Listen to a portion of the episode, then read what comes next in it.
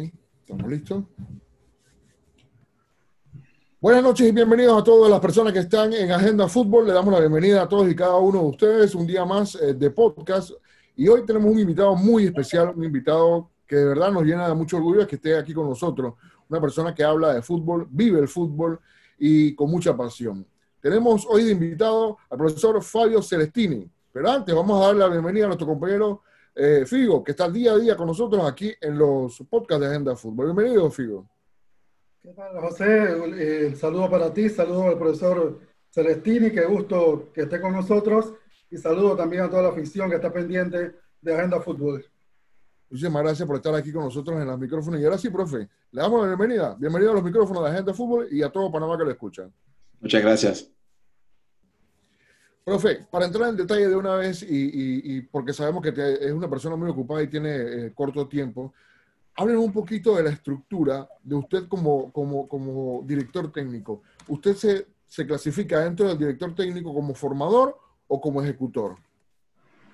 No, yo empecé como, como formador, me gustaba mucho poder eh, volver a dar lo que había recibido del fútbol y entonces empecé con los niños pequeños en 2010 He creado una academia, academia de fútbol en Suiza con 200 niños y ahí fue un poco mi laboratorio. Eh, intenté ver primero si me gustaba y noté que sí que el campo me gustaba mucho, que me gustaba estar con los niños, me gustaba poder transmitir lo que tenía dentro y veía también que a los niños les gustaba.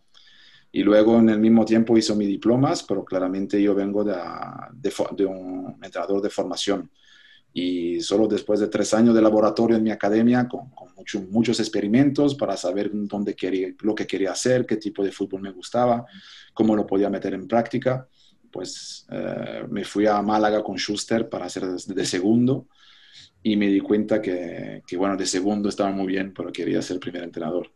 Y está claro que ahí aprendí muchísimo al lado de Bernardo y luego pues decidí de, empezar mi carrera, digamos, solitaria de primer entrenador me fui a Italia, en cuarta división en Italia, a hacerme un poco las manos, ¿no? A, a, ver lo que pasaba. De tener un equipo solo no es sencillo y hay que empezar desde lo bajo porque, porque es, otra, es, otro, es otro trabajo y después subir los escalones aprendiendo cada día. Pero me gustan los dos. Eh, me encanta todavía trabajar con los jóvenes, con mis equipos. Soy un entrenador que está conocido para trabajar con los jóvenes, darle la oportunidad, trabajar con ellos, mejorarlos. Y eso para mí es mi trabajo, es un trabajo que me encanta. El resultado está ligado a muchísimos factores y me gusta ver e intentar trabajar para que mis jugadores sean mejores. Y entonces para mí ese es realmente el trabajo del entrenador cuando sacas dos, tres, cuatro, cinco futbolistas, mucho más que ganar una copa, porque al final si tienes un buen delantero, un buen portero, una buena defensa y te solucionan los partidos, igual eres malo, pero ganas igual. Y está claro que formar jugadores es otra cosa. Y eso siempre me ha gustado muchísimo, me ha gustado muchísimo. Y yo vengo de ahí. Y estoy muy orgulloso de, de venir de ahí porque aprendí muchísimo con los niños. Y los niños, como no hagas bien el entrenamiento, el entrenamiento no sale bien.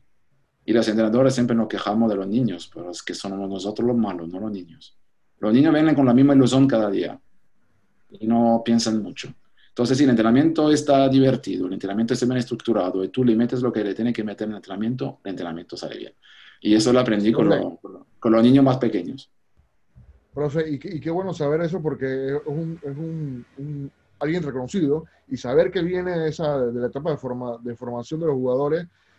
Pero Profe, hay, hay, hay algo que, que, a nosotros nos da mucha duda. Aquí la formación en Latinoamérica es un poco, diríamos yo, ortodoxa, para no, para discriminarla. Pues.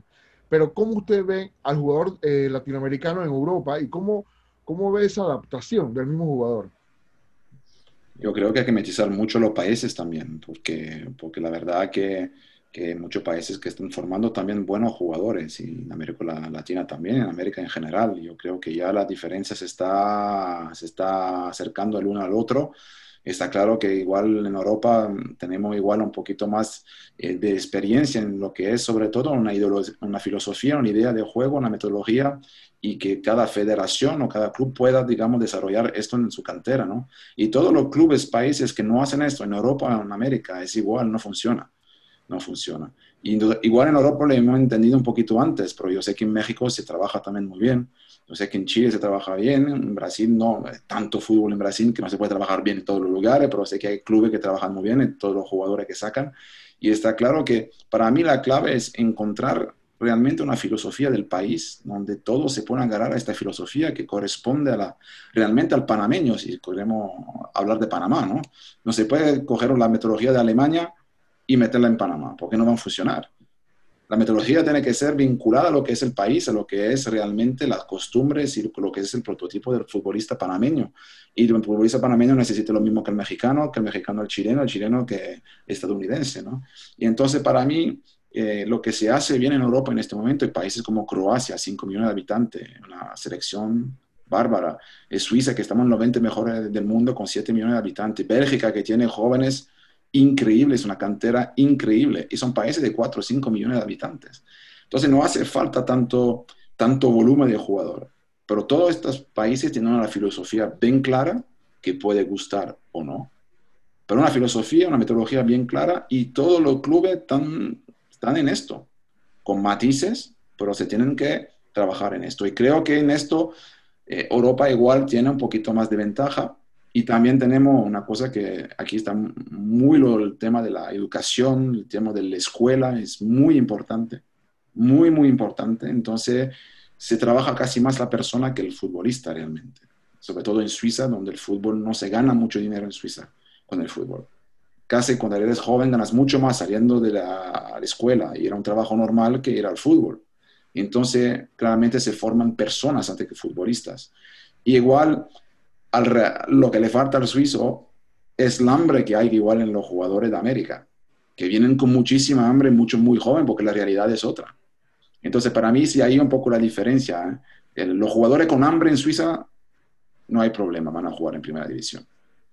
Eso está clarísimo, está clarísimo. Igual la calidad es un poquito más baja, pero el que tiene hambre llega. En América, pues todos tienen hambre. Entonces, más difícil hacer ese camino. Aquí a veces es muy fácil llegar a primera división. Y yo lo veo que la gente que viene igual del otro lado del charco tiene unas ganas y una... El, fútbol es otra cosa. El fútbol es otra cosa y realmente es un poco la diferencia que puede ver con la persona que puede, los jóvenes que puede entrenar aquí en Suiza o en Italia. Sí, profesor. Eh, quiero que me hable un poquito. Este es un técnico bastante joven, ¿no? 44 años. Por allí empezó dirigiendo también bastante joven. Una vez se retira del fútbol. Para que me hable un poquito cómo es el camerino de Celestini ¿Cómo ha sido ser un técnico joven en primera división y tratando sobre todo eh, el tema camerino con veteranos, de repente se topa con jugadores jóvenes? ¿Cómo es el manejo eh, siendo un técnico joven del camerino de Fabio Celestini? Pues realmente me equivoqué muchísimo. y mi, mi, filosofía, mi metodología de trabajo es equivocarme, solucionarlo, equivocarle, solucionarme, porque yo no copio. Yo creo que no se puede copiar porque no somos auténticos y los chicos lo saben. Cuando empecé la carrera de entrenador, como joven entrenador, pues tuve la suerte enseguida de ser campeón de segunda en Suiza con mi club, en Lausanne, donde estuvo Gaby. Y claro, tuve éxito enseguida. Y claro, mi pasado como futbolista me ayudó mucho de, saber, de saber lo que es un vestuario de fútbol, ¿no? Un vestuario con Drogba, Bartés y todos estos jugadores, pues te, hacen aprender muchas cosas, ¿no? Mis seis años en España también pero está claro que eso es futbolista y la otra cosa es entrenador. Son dos cosas un poco distintas. Realmente fue a, lo que sentía, a lo que yo tenía adentro y claramente pues me equivoqué muchas veces. Me equivoqué, yo se lo digo a mis jugadores, de chicos, yo no es que yo sé todo, ustedes no sabéis nada. Aquí es una cosa de los dos y yo me voy a equivocar, ustedes también, porque tenemos que estar juntos. Entonces, esa es mi, es, mi idea, ¿no? Eh, me, estoy construyendo así. Y tuve a Walter Pandiani, eh, jugador uruguayo de, que jugó en el Español y en el Deportivo La Coruña, lo tuve en Lausanne cuando fuimos campeón. Claro, muy temperamental y todo, pero me llevé muy bien con él. Y la verdad que a nivel de relación con los futbolistas, no me he olvidado cuando era futbolista, entonces puedo entenderlo, la dificultad de entrar en un campo de fútbol y no me he olvidado de eso. Soy entrenador, pero no me he olvidado de lo que es ser futbolista. Intento cada día, pues, siempre hacerme la pregunta, ¿qué necesitan mis futbolistas? ¿Qué necesitan?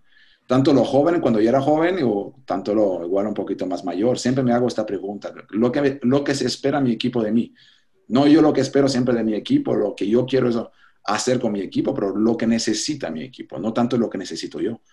Y cuando empiezas a hacer estas preguntas, pues te das cuenta que a veces o muchas veces te has equivocado, porque has transmitido al equipo que era lo que tú necesitabas decir al equipo, pero no era lo que ellos necesitaban. Y al final lo que van al campo son los futbolistas, no son los entrenadores. El fútbol es de los futbolistas. Los entrenadores estamos aquí para acompañar, para intentar que jueguen al 120%, que jueguen todos juntos. Y por eso que digo, eh, de joven intenté, entonces he hecho muchos errores. Si me reprochó muchísima, muchísima cosa, pero siempre fue auténtico, tanto en el estilo de juego, tanto en mi personalidad.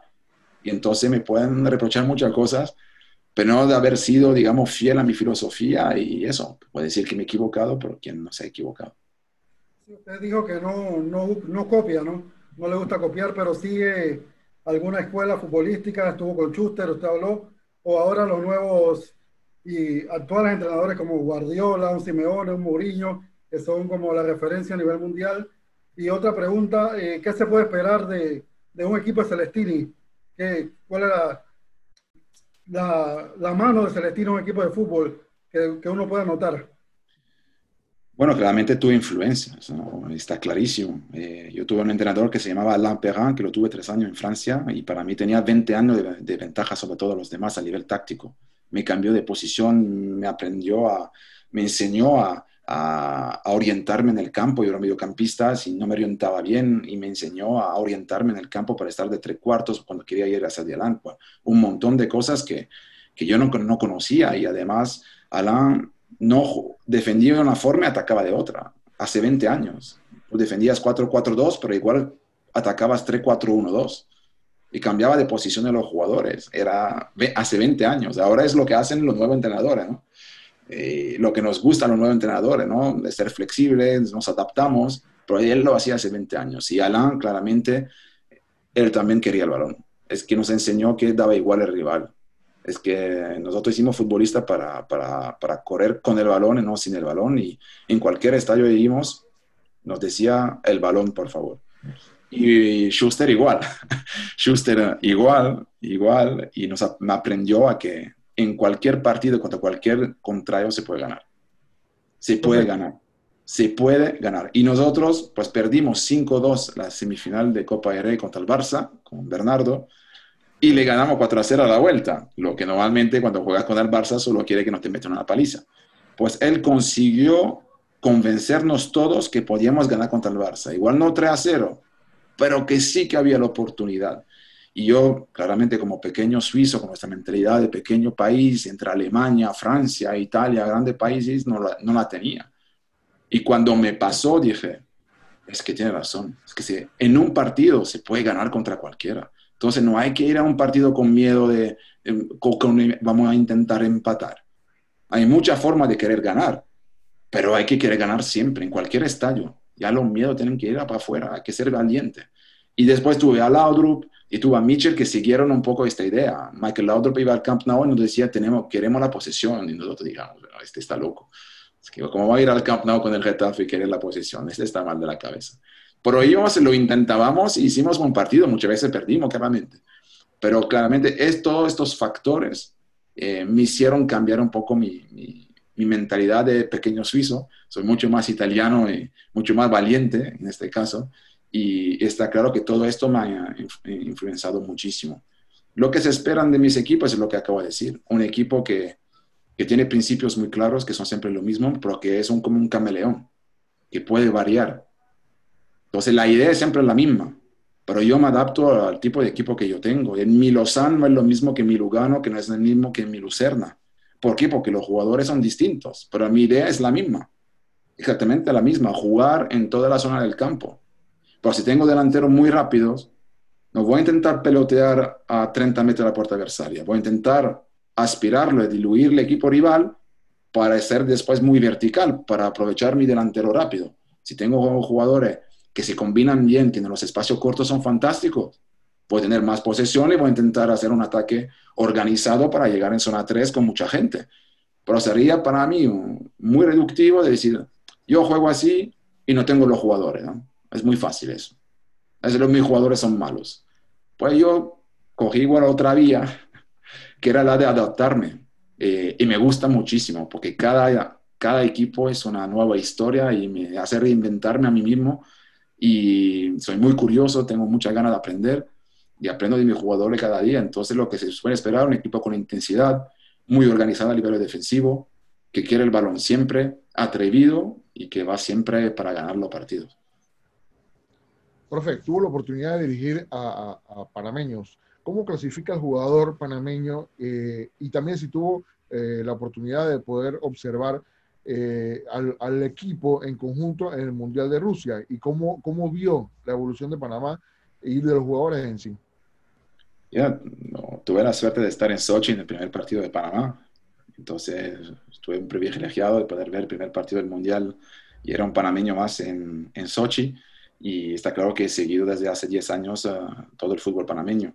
Y tuve a Roberto Chen y a Gaby Torres y la verdad que dos chicos increíbles, eh, siempre de buen humor, eh, un rayo de sol, profesionales, siempre con ganas de trabajar. Y la verdad que no tengo ninguna queja para los dos. Eh, Roberto era muy joven, después tuvo problemas porque se lesionó y todo, pero tenía un futuro bastante bueno y Bernardo le gustaba mucho Roberto. Y Gabe con nosotros, pues tuvo altibajos, tuvo altibajos y yo creo que a nivel mental igual hay que hacer eh, seguramente un trabajo un poquito más fuerte, porque hay que ser un poquito más constante en lo que es, digamos, la, la competición y, su nivel. Y Gaby tenía muy altos y bajos, pero nos salvó, un año nos salvó él, porque hizo nueve goles en seis meses y nos salvó. Pero después sí que después del Mundial, por ejemplo, tuvo un bajón grande, como, como, creo mucho futbolista panameño después del Mundial, ¿no? Como el fútbol panameño en general después del Mundial, eso está claro. Y, y para mí hay de todo, es que el fútbol el panameño tiene de todo. Y solo hace falta estructurarlo, estructurarlo y sobre todo de 7 a 14 años, darle todos los instrumentos, más instrumentos técnico-tácticos, porque físicamente son, son buenamente unas bestias, o son muy fuertes, o son muy rápidos, o son muy resistentes por tener una genética que nosotros en Europa necesitamos trabajar 10 años para esto. Pero así que a nivel técnico-táctico, sobre todo táctico, eh, tanto defensivo que ofensivo, me recuerdo con Gaby hicimos muchísimo ejercicio para cómo atacar la puerta, dónde posicionarse ante el centro, y todas estas cosas que igual en Europa cuidamos un poquito más. Y yo creo que al panameño lo que le falta es un poco esta formación desde chiquito, desde chiquito y también el hecho de comer bien, saber que dormir es una parte muy importante del futbolista, de descansar y a mí me encanta la comida panameña, pero no es de la más saludable. La fritura es buenísima, yo aprendí a comer frito desde que voy a Panamá, pero igual no es lo mejor, digamos, no es lo mejor hay que cuidar todos estos pequeños detalles que en Europa pues no, no, hay forma de poder ir con esto. Entonces creo que una formación en general un poquito mejor. Profe, conociendo o sabiendo que conoce usted a, Panamá, conoce los jugadores que contamos, ¿cómo ve a Panamá frente a, a la región de CONCACAF? México, Estados Unidos, Costa Rica, Honduras, que son los equipos a vencer acá en nuestra área. ¿Cómo nos vería actualmente? está, está claro que para mí Panamá está un poco por debajo, porque tiene que coger el ritmo de, de, estos equipos que igual tienen más mundiales, más experiencias. Entonces, yo creo que, hay que habría que aprovechar lo que se hizo el mundial, pero ya el mundial está muy lejos, ya, hay que ir adelante y hay que coger un poco lo que tienen como experiencia eso. Yo creo que tienen una estructura un poquito mejor del fútbol base, y nos damos la importancia, yo creo que a Panamá tienen que entender la importancia del fútbol base, de los clubes, de tener una buena liga. Y todo esto va a servir a la selección. Y está claro que para mí Panamá es un poco, si tengo una buena generación, puedo hacerlo muy bien. Pero no estamos seguros que cada dos, tres años van a sacar jugadores y vamos a tener, digamos, bastante volumen de jugadores para sacar una buena selección y los cambios generacionales son muy complicados, sobre todo cuando una generación hace historia. Entonces es muy difícil para los que vienen después, porque están comparados a, a lo que se fueron, a Valo y a Penedo, de todos los que estaban y que ya no están. Entonces, claro, es muy difícil coger un timón de este tipo. Es que son mundialistas. Pero ¿qué le, qué le dimos para que, ellos puedan realmente rivalizar contra México? México es como jugar en Europa. ¿eh? Es que ahora mismo México es una liga que es como jugar en Europa. en Estados Unidos, eh, también después hay muchos equipos. Costa Rica es una, ya llevan, no sé, tres, cuatro mundiales, no sé cuánto tienen, pero tienen una experiencia importante también en esto. Entonces creo que estamos un poquito por debajo, pero está todo por hacer. Y es muy bonito saberlo, pero habría que ahora darle el peso a lo que son los niños, trabajar con estas generaciones de 7, 14 años, 15 años, de poder llevar una estructura, una filosofía, una metodología para que dentro de algunos años, con un poco de paciencia, pues se pueden sacar buenas selecciones de jóvenes y también de absoluta. Pero todo lo hicimos. En Alemania, en un momento, no tenía selección. No tenía ya no jugadores. ¿Qué hicieron? Volvieron a ver la, la filosofía, metodología, metieron una filosofía para todos y necesitaron cuatro años para volver a tener una selección fuerte. Ahora mismo en Italia, por ejemplo, no hay delanteros. No hay delantero centro. Siempre tuvimos también trecuartista, el número 10. ¿Dónde está el número 10 de Italia? ¿Dónde está el Totti? ¿Dónde está el Del Piero? Ya no están. Ya no están. ¿Por qué? Porque al final la formación fuimos a traer en la liga solo extranjeros y no cuidamos a los niños. Entonces hoy la selección, ¿qué pasa? Pues está sufriendo y no fue al mundial. Entonces no pasa solo a los equipos de, de Panamá o de otro, pasan a grandes potencias mundiales como Italia o Alemania. Holanda se está... ¿Cuánto tiempo lleva sin ir a una competición mundial o europea? Holanda, que es un país con grande tradición. Entonces hay que saber que no es fácil. Y para mí es un poco eso donde, donde tenemos que trabajar. Es difícil pensar que, que un Celestini podía, no, le, no dudaría en poner jugadores jóvenes en, en su equipo. ¿Cómo no lo entendí bien? Jugadores jóvenes. Sí, sería muy difícil pensar que jugadores jóvenes ponerlo en el equipo grande, mayor, trabajar con los, equipos o los jugadores jóvenes? Bueno, yo llego, yo tengo mucha suerte que me está yendo muy bien ahora con mi equipo en Lucerna y, tengo cinco jugadores que están por encima del 2000. Estoy jugando con eh, niños de 2000, 2001, 2002. En el primer partido, un jugador que era del 2003. Yo no miro la fecha de nacimiento. Yo miro los que realmente me pueden dar algo o no. E intento hacer el mejor equipo. Y no miro la cara a nadie. Yo no los trato todo igual, porque no es posible tratarlos todo igual. Cada futbolista es un mundo. Pero acá, a la hora de elegir, si tengo lo mismo, hago jugar al más joven, porque también trabajo por un club. Entonces, está claro que para mí, eso es la regla para todos lo mismo y hay que ser atrevidos. Hay que ser atrevidos, justos, y el niño no tiene que pasar siempre detrás del, del mayor. Claramente el niño se lo tiene que merecer y se tiene que luchar para llegar, pero si lo hace, yo soy, yo soy igual en este caso atrevido que me gusta lanzar jóvenes cuando se lo merecen, claramente, cuando se lo merecen. Pero también yo estuve siempre en, en clubes con pocos medios y que eso es un poco la realidad de estos clubes, que tienes que sacar jugadores para venderlos, si no, no se llega después a final de temporada. Entonces, pero por eso me he especializado un poco en esto y me gusta mucho porque los niños después te lo devuelven con, con, con creces. Profe, usted habló de la falta de goles ¿no? en Italia. Panamá también ha adolecido la falta de goles en los últimos torneos, en los últimos partidos. Eh, ¿Cómo se trabaja un equipo, una selección que adolece de goles? Bueno, y aquí teniendo a un Gaby que todavía está en la selección, que si bien no es un 9, es un hombre que mete goles también, ¿no? Y teniendo otros delanteros que han metido goles en sus clubes, pero que a la selección les cuesta eh, anotar. ¿Cómo se logra sacar ese potencial de, de los jugadores por allí? de cara al gol? Depende mucho, para mí hay dos problemas. Una, no nos creamos suficiente ocasión de gol. Entonces, claro, tienes dos ocasiones de gol por partido. Entonces, es más un problema de equipo, ¿no? Más un problema de equipo que no se llega con muchos hombres, no hay calidad o hay un problema en el equipo porque no se llega. No se llega realmente. O se llega con muchas ocasiones, pero las fallamos, ¿no? Son dos aspectos un poco diferentes.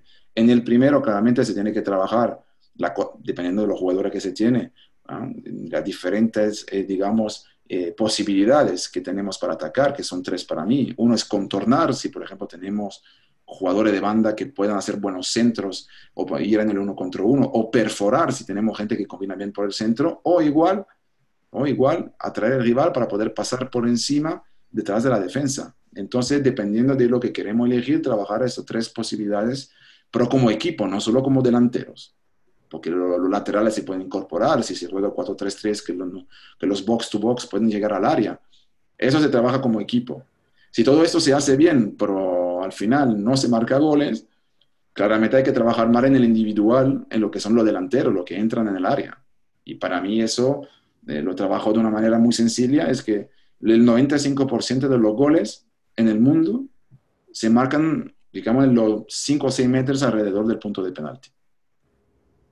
Entonces, pues ahí trabajamos. Yo el tiro desde fuera del área no lo entreno en este, cuando tengo estos problemas. Pongo balones ahí, con centros, con balón, atrás, con mucha posibilidad, con, con, con, gente que está ahí un poco por el medio y muy, de forma muy sencilla para que tenga confianza, para que el gesto esté ahí y que marca goles, que marca goles, que se vaya a casa con 20, 30 goles, que, se, que vaya a casa cada, cada día con 20, 30 goles. Y esa es un poco mi forma de, de poder intentar mejorar una, una, cosa como el gol, que claramente va también por, por racha. Los delanteros muchas veces tienen racha de la meten con el codo o la meten con la espalda y a veces pues no la meten a puerta vacía. Pero eso es un poco para mí la dos formas de poder entrenar eso. Profe, eh, eh, cuéntenos un poquito, ¿cómo, cómo usted le gusta en, en, el terreno jugar con uno o varios sistemas de juego? ¿Le gusta jugar por las bandas? ¿Le gusta más jugar más, más, más por el medio? Y, dentro de todo ese esquema, ¿qué usted cree que es más recomendable para jugar a la selección de Panamá o a Panamá en sí? A ver, a mí como sistema realmente me gustó muchísimo el 3 rombo 3, que es muy ofensivo, pero muy, muy, es muy difícil de hacer porque tienes que tener jugadores muy particulares, entonces es muy difícil. Entonces casi nunca lo he hecho realmente. Eh, me gusta mucho el 4-3-3, por el 4-3-3, no el 4-1-4-1. 4-3-3 con tres delanteros y los que salen a banda son los box to box, no es el jugador extremo derecho, va al box to box derecho. Entonces eso me da siete jugadores detrás del balón para intentar defender bien, pero tenemos siempre tres jugadores que están por delante del balón que si la recuperamos nos da muchísima posibilidad para salir en transiciones. Es un sistema que me gusta. El 4 rombo 2 es un sistema también que me gusta mucho porque me gusta tener el balón con el diamante rombo, no sé cómo igual se llama del otro lado, nosotros lo llamamos rombo, eh, da muchas posibilidades porque hay tres líneas de pases en el medio del campo, eh, tres alturas de pases, entonces es muy difícil para el rival de poder estar sobre los jugadores, dos delanteros, porque tener bandas laterales que son muy buenos. Eso digamos que son los dos sistemas que me gustan más, pero es cierto que mis equipos hasta ahora he jugado casi más con la defensa 3 por las particularidades que tenía como, como, como jugadores. Yo creo que eh, para Panamá, eh, que he visto que ha jugado 4-4-2 o 4-4, 4-1, 4-1, yo creo que son sistemas que son muy buenos porque pues, se pueden adaptar muy bien y son bastante sencillos en la fase defensiva.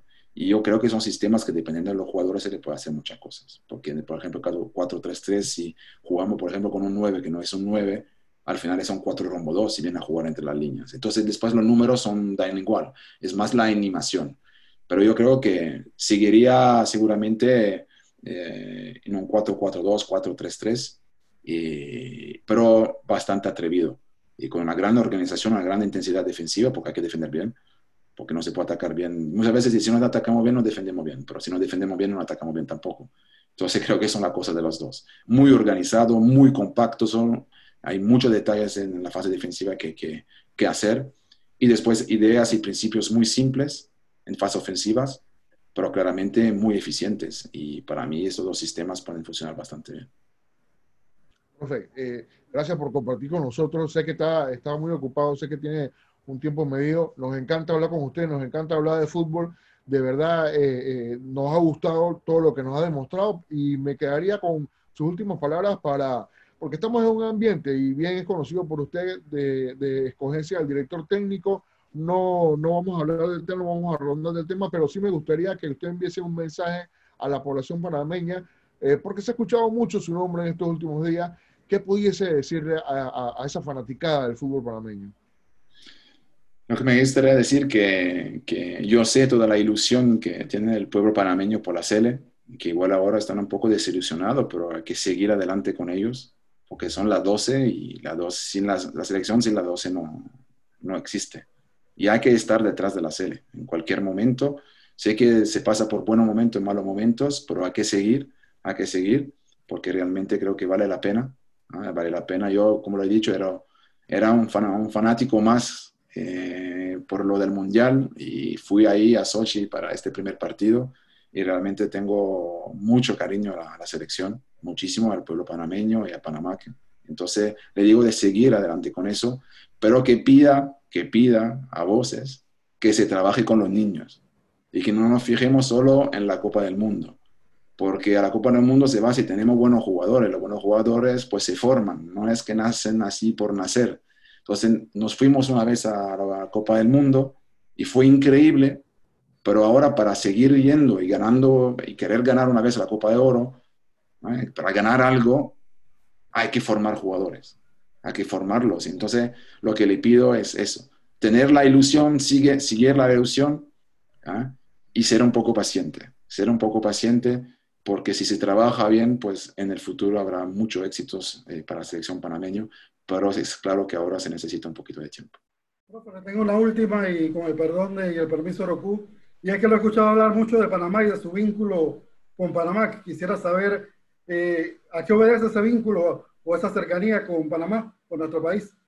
Sí, tengo a, una niña panameña, una niña que, que, es mi princesa. Tengo dos varones eh, que son ya grandes y tuve la suerte de tener a una niña panameña y que, y que realmente me hizo conocer todo lo que es Panamá y, y tuve la suerte desde 10 años de ir a Panamá muy, de forma muy regular. Hasta viví por 3, 4 meses en Panamá y, y, la verdad que es un país que yo no lo conocía mucho, no conocía mucho, tengo que ser sincero.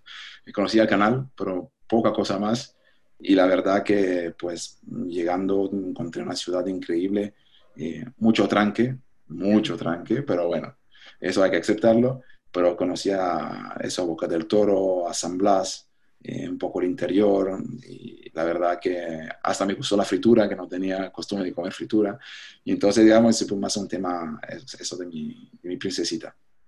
Ah, qué bueno, qué bueno, saber que tiene ese vínculo familiar, así que es parte de la sociedad panameña ya identificado ya. Sí, sí, soy residente panameño. Eh, cédula, bueno, no, no podemos decir porque sería cédula 4, ¿no? O 8. Sí, con 8, con 8. ¿Ha ido a los carnavales, profe, todavía? No, todavía no tuve, no tuve la posibilidad, pero un día seguramente cuando no trabaje, esperemos que trabaje lo máximo posible, pero si no trabajo, intentaré ir a las tablas para, para, para, ir a este carnaval que llevo 10 años escuchándolo, escuchándolo, escuchándolo.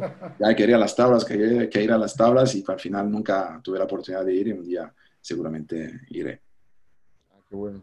Muchísimas gracias, profe, por, por compartir con esto, esto, este tiempo y de verdad por darnos esta información que es muy nutrida y muy, muy, muy importante para nosotros en, el fútbol. Le damos las gracias, sé que tiene gracias. profe, y nosotros sí seguimos acá conversando, eh, Figo, para hablar un poquito más de lo que nos dejó la, información del profe Fabio Celestini. Así que muchísimas gracias, profe. Será hasta, hasta la próxima y, bueno. Hasta la próxima. Muchísimas gracias a ustedes. Chao, chao. profe, muchas gracias. La verdad, encantado de conversar con una persona que sabe de fútbol, ha tenido una gran experiencia, José, ¿no? En el fútbol de Suiza, en el fútbol de España también, con Schuster. La verdad que interesante todo ese bagaje que ha tenido el profesor Celestini, también dirigiendo a Shen en esa etapa que fue muy joven, llega al Málaga con 19, 18 años por allí y, le costó, tal vez le costó ese aprendizaje a Chen, pero que sin duda se llevó una gran enseñanza, sobre todo tener esa escuela alemana como Schuster y a un profesor como Celestini que estaba haciendo sus pininos allí en el equipo del Málaga y luego, bueno, dirigió a Gaby en el Lausanne, que también es muy importante, ¿no? Mira, yo creo que la experiencia lo que nos acaba o lo que nos acaba de brindar el, el profe nos deja algo claro. Eh, uno, trabajar con la base, lo hizo mucho énfasis en trabajar con la base, creo que es algo que realmente nosotros tenemos que tener conciencia y tenemos que enfocarnos en eso para poder que quede ese proceso. Cada vez mencionamos de países como Costa Rica, México, que incluso Estados Unidos, que el proceso o el relevo generacional les cuesta mucho. Entonces yo creo que el trabajar con la base con tiempo, hacer las cosas adecuadamente, creo que eso es lo que nos va a beneficiar a nosotros para llegar y tener una constancia en los mundiales y, ¿por qué no?, para tener eh, esa, esa, importancia en el área de CONCACAF, ya sea en la Copa Oro, en torneos internacionales, amistosos, lo que sea, y tener esa rivalidad, esa cercanía este, de repente con equipos grandes y llegar a ese, a ese, a ese nivel y poder enfrentar a, otras, a otras, otros equipos y, ¿por qué no?, europeos y, mirarlos de frente y, de tú a tú y, y ganar esa experiencia, ¿no? Claro, sí, yo, yo me quedo con eso que tú mencionas, José, y también me quedo con su conocimiento del fútbol panameño, me quedo con su vínculo con el fútbol panameño, sobre todo también teniendo esposa panameña, hijo panameño, que conoce Panamá, que ha vivido aquí también, y creo que esa es parte también del conocimiento que lo puede ayudar a comprender un poco mejor lo que es la sociedad panameña, porque a veces los técnicos que han venido aquí, que desconocen Panamá, les ha costado sobre todo esa adaptación. Aquí se ve que sin duda el profesor Celestini disfruta de estar en Panamá, conoce muy bien lo que es el país, ha ido a Boca del Toro, lo dijo, y fue a San Blas, conoce el interior, conoce el tranque panameño, sin duda alguna. Eh, tener una esposa y familia panameña la ha llevado a estar muy vinculado al, al balompié nacional también, a ir a ese Mundial de Rusia 2018, a conocer lo que se vivió allí. Y sabiendo también y estando claro que hay una nueva generación de futbolistas que ya, ya no está esa base que nos llevó al Mundial con Baloy, con Blas, con Tejada, con Penedo, con Gavilán, y que sabe y está claro de que tiene que trabajar con los jóvenes, de armar una, nuevamente una selección sólida, y que está claro que le va a costar, pero sobre todo está claro que tiene que venir a trabajar y sobre todo eh, con ese conocimiento y sobre todo también sabiendo que no va a ser fácil, ¿no? No va a ser fácil, pero sin duda el conocimiento que tenga y también las ganas de trabajar creo que lo van a llevar también a hacer un buen papel, un buen desempeño. Eh, vamos a ver qué decide la Federación Panameña de Fútbol con los tres candidatos, pero sin duda que me gustó mucho lo que dijo Celestini, su filosofía sobre todo que se adapta a lo que tiene, se adapta al jugador.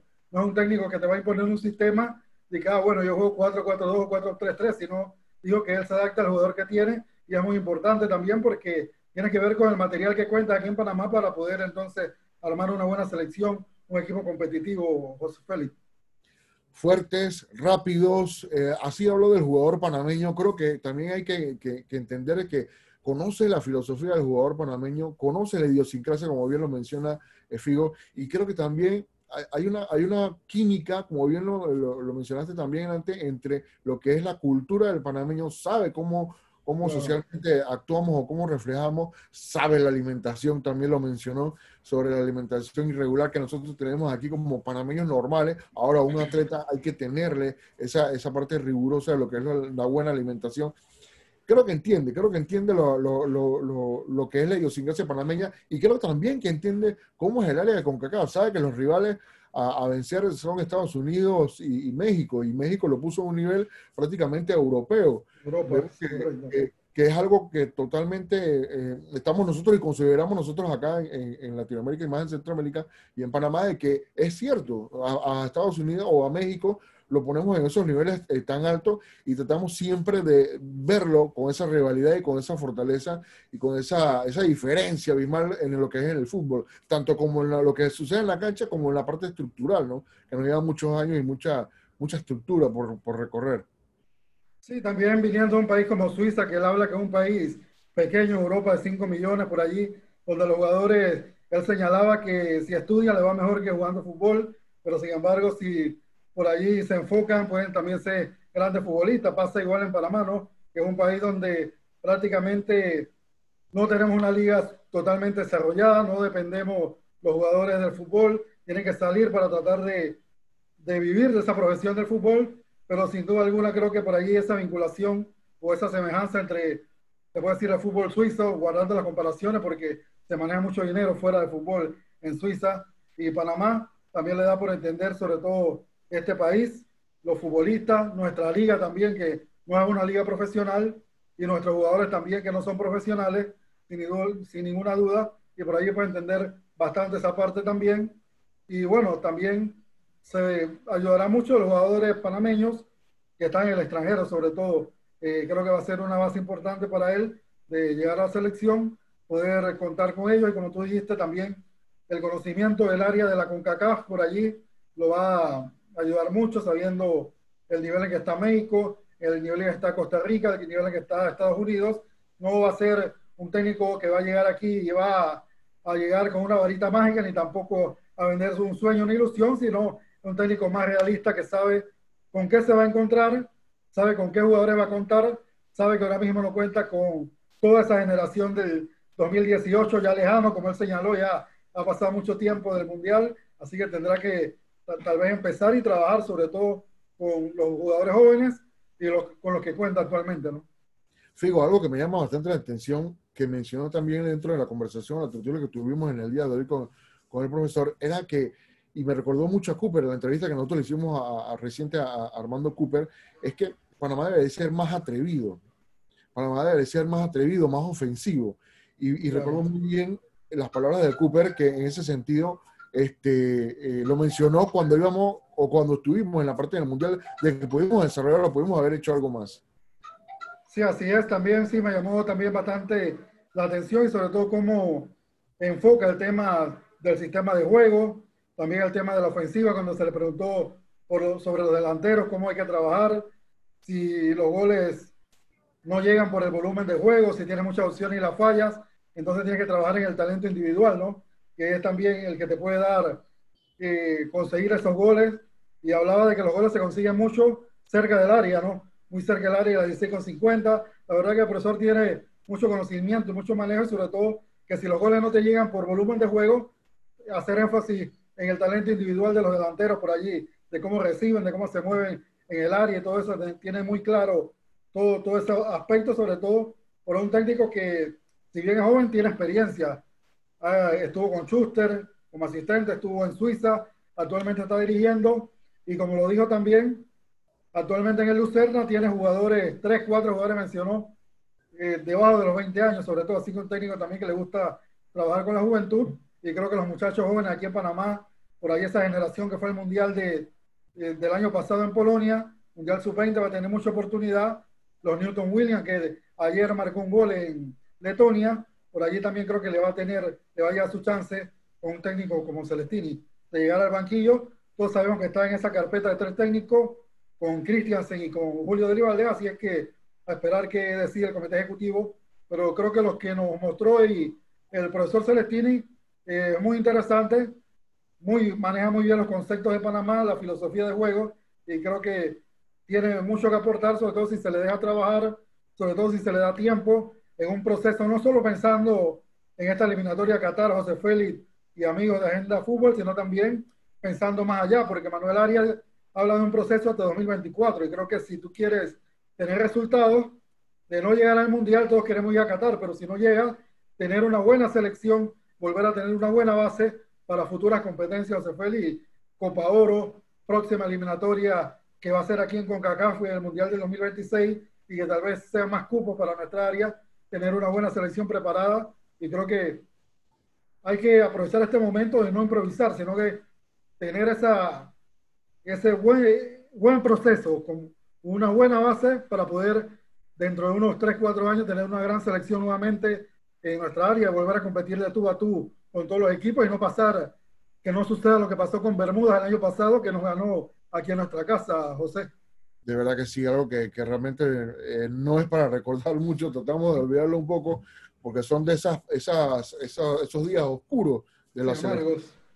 Pero, pero bueno, creo que tuvimos una buena conversación con, el profesor Celestini. Eh, vamos a tratar de también conseguir, antes de que finalice o escojan, a lo, a lo que es el director técnico. Tuvimos algún conocimiento de que el director técnico podría ser escogido eh, dependiendo de lo que vaya a, sacar o resultar del proceso de la eliminatoria que va a ser eh, anunciado entre esta o la otra semana por parte de la CONCACAF. Así que eh, esperaremos y dependiendo de eso, entonces será mencionado qué director técnico será presentado para la selección nacional y pronto también deberíamos tener información de lo que serían los directores técnicos de de las diferentes categorías, como la sub-20, la sub-15 y otras eh, categorías en sí, incluyendo la femenina. Pero bueno, eso creo que hemos tenido una buena, una buena conversación, una buena charla, buena información en el día de hoy, nutrida de, mucho fútbol y es lo que nos gusta a nosotros y, es para todos ustedes, para todas las personas que están aquí en sintonía de Agenda Fútbol. Así que, bueno, Figo, eh, nos despedimos. Creo que ha sido un buen podcast.